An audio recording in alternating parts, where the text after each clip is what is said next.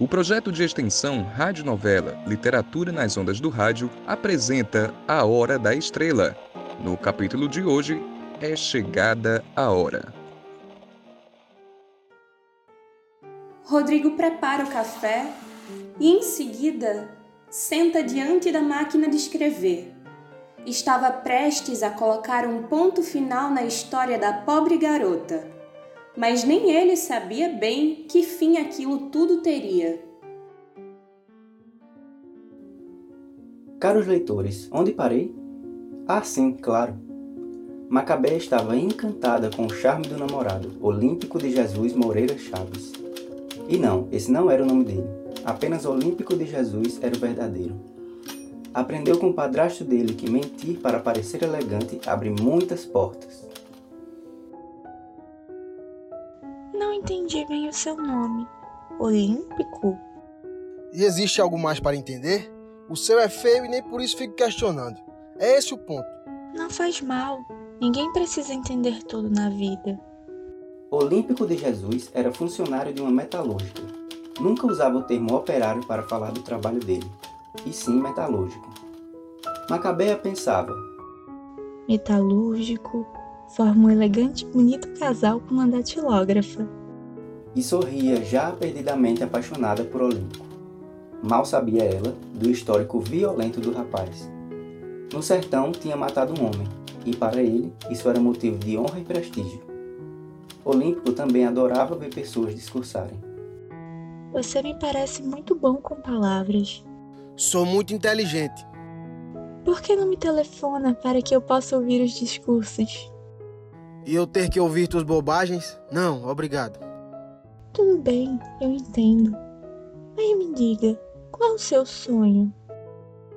Ainda serei um deputado, um homem muito rico. Macabé ouviu aquilo boquiaberta. Quando eles casassem, ela também seria uma deputada? Nem sabia o que era aquilo, mas achou o nome muito feio, então não queria. Será que ele vai me pedir em casamento? Esse era o pensamento que não saía da cabeça da pobre Macabéa. Mas o namoro dos dois era mais ralo que sopa com pouco feijão. Sentavam-se no banco da praça e ficavam sem reação a maioria do tempo. Pois é. Pois é o quê? Nada. Eu só disse pois é. E é melhor mudar de assunto, pois está claro que você não me entende. Entender o quê? Nossa Senhora Macabé, vamos mudar de assunto e já. Falo de você. De mim? É, é de você. Você não é uma pessoa? Pessoas falam de pessoas. Mas Macabeia não se via como pessoa. Na verdade, ela não sabia bem quem era. E assim, sem muito entendimento, os dois iam levando o namoro. Um dia, em uma das muitas falas de que um dia seria rico, Macabeia questionou o Olímpico. E se for apenas um sonho que não vai se realizar? Você só sabe desconfiar das coisas, garota. Vá pro inferno com essas desconfianças. E só não falo palavras piores porque não quero lhe desrespeitar. Cuidado com essas suas raivas. Dizem que dá dor de estômago. Não é raiva. Estou certo de que vou vencer na vida. E você, não tem raiva de nada? Não, não tenho preocupações com quase nada. Acho que não preciso vencer na vida. E foi a primeira vez que a garota falou sobre ela, sobre os anseios dela, com o namorado e contou sobre a primeira vez que chorou na vida. Uma vez, ouvindo a rádio relógio, eles falaram sobre ter a alegria de viver e uma música começou a tocar. Eu chorei. Era linda. Era samba? Acho que sim. A voz era tão macia que chegava a machucar quem ouvia, e eu só fiz chorar. O namoro seguia cada vez mais ralo e sem muitas emoções. Um dia, Olímpico alçou a garota em seus braços e deixou ela muito feliz. Mas não aguentou o peso e Macabeia caiu de cara na lama e levantou com o nariz sangrando. Foi uma queda pequena. Não se preocupe. E ele de fato não se preocupou. Pelo contrário, sumiu por dias. Ela já tinha se conformado de que foi uma felicidade momentânea. Mas, uns dias depois, Olímpico apareceu e a levou ao jardim zoológico.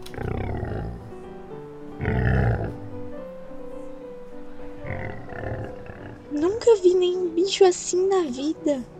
Vai dizer que está com medo. e ela estava morrendo de medo. Ao ver um rinoceronte, não se aguentou e fez xixi tamanho espanto. Por sorte, disse que havia se molhado quando sentou em uma cadeira e o namorado acreditou. Os dias iam passando e era cada vez mais nítido que Olímpico não tinha o mínimo prazer em namorar Macabeia. Me leva até a porta do meu trabalho? Só porque é caminho para mim. Vamos.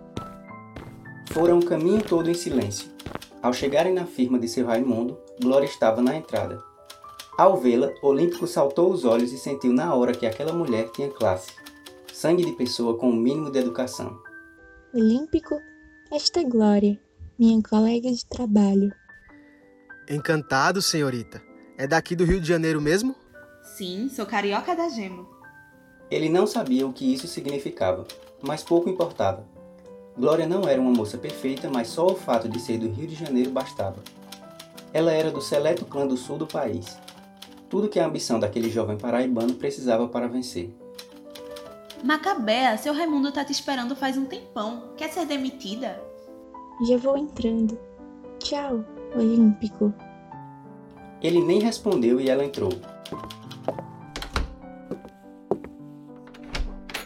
Olímpico olhou Glória por um tempo e perguntou à moça: Mora com seus pais aqui no Rio?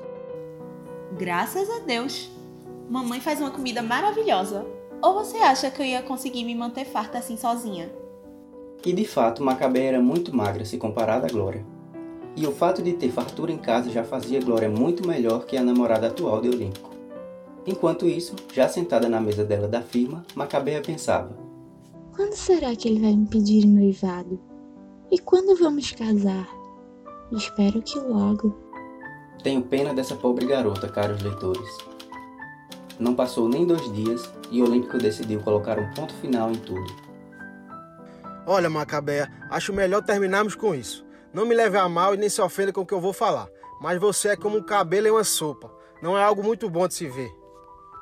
Eu entendo. E já estou com outra mulher, sua colega, Glória.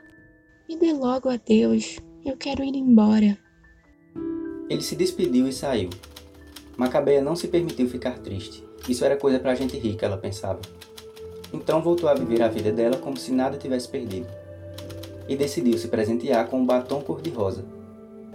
No outro dia, na firma, Glória riu quando viu a boca cintilante devido à cor forte do batom. Você endoidou, garota. Se pintar como endemoniada, parece até uma mulher da vida. Sou uma mulher séria. Desculpe lhe perguntar, mas ser feia dói? Acho que dói um pouquinho.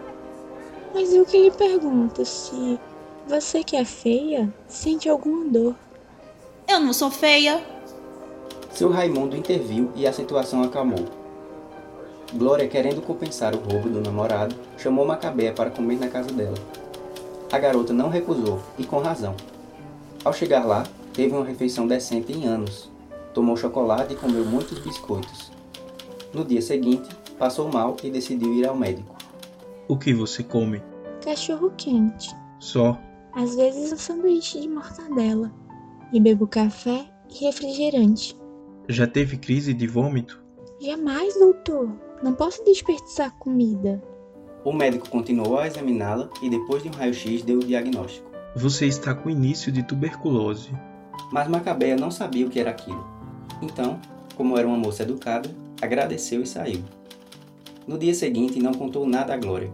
Tinha acabado de vê-la se despedir de Olímpico com um beijo apaixonado. Tá meio abatida. É o calor. Olha, Olímpico pode ser meu, mas as cartas podem dizer onde está seu namorado. Por que não consulta uma cartomante e conheço uma ótima? É caro. Ah, não muito. Eu lhe empresto dinheiro. Fica lá no centro da cidade.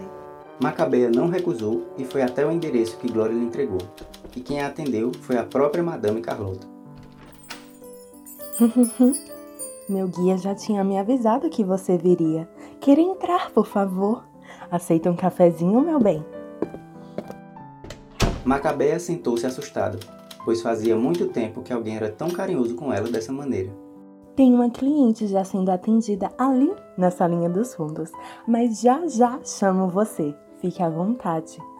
Enquanto esperava, a garota bebeu o café frio e quase sem açúcar da recepção. Em seguida, saiu uma moça chorando da salinha do fundo e Macabea foi chamada por Madame Carlota. Desculpe por isso. A pobre garota descobriu que vai ser atropelada. Tadinha. Mas não tenha medo de mim. Quem tá comigo tá com Jesus. Sou muito fã dele. Me ajudou muito. Pode se sentar. Madame Carlota então deu um monte de cartas e pediu para Macabea tirar um pequeno monte com a mão esquerda. A garota trêmula obedeceu. Mas que vida horrível a sua, Macabeia! Jesus tem de piedade de você. Cresceu sem pai nem mãe e foi criada por uma tia muito má. E o presente está muito ruim também. Perdeu o namorado e vai perder o emprego. Nem precisa me pagar por essa consulta, minha filha. Eu insisto. Continue. Ah, mas seu futuro é muito bom. Sua vida vai mudar completamente e vai ser a partir do momento que sair aqui de minha casa. Vai se sentir outra e vai conhecer alguém. Vai ser pedida em casamento. Veja só. É verdade? Sim, está tudo aqui. Vai conhecer um estrangeiro que vai lhe pedir em casamento e torná-lo uma moça fina e muito rica. O nome dele é Hans e até casaco de pele ele vai lhe dar. Macabé estava com o coração explodindo de felicidade. Já amava Hans sem nem ao menos conhecê-lo. Vai ganhar mais beleza? Faz tempo que não abro cartas tão boas como essas. Vou lhe dar um feitiço para você usar. Vai lhe ajudar? A madame continuou a consulta cada vez mais animada. Tudo vai mudar. Agora vá, minha querida, vá atrás de seu maravilhoso destino. Macabea levantou explodindo de alegria e abraçou a madame, beijando também o rosto dela. Saiu rodopiando. Era assim que era ser feliz? Ela estava feliz. E atravessou a rua rodopiando. E agora chegou a minha vez, o meu momento de glória. E foi quando um táxi amarelo a atingiu em cheio jogando a garota para o outro lado da rua. Bateu com a cabeça na quina da sarjeta e lá ficou, inerte. Uma multidão de pessoas a rodeavam e não sabiam, assim como ela, qual seria o seu destino. Seria aquele o momento dela?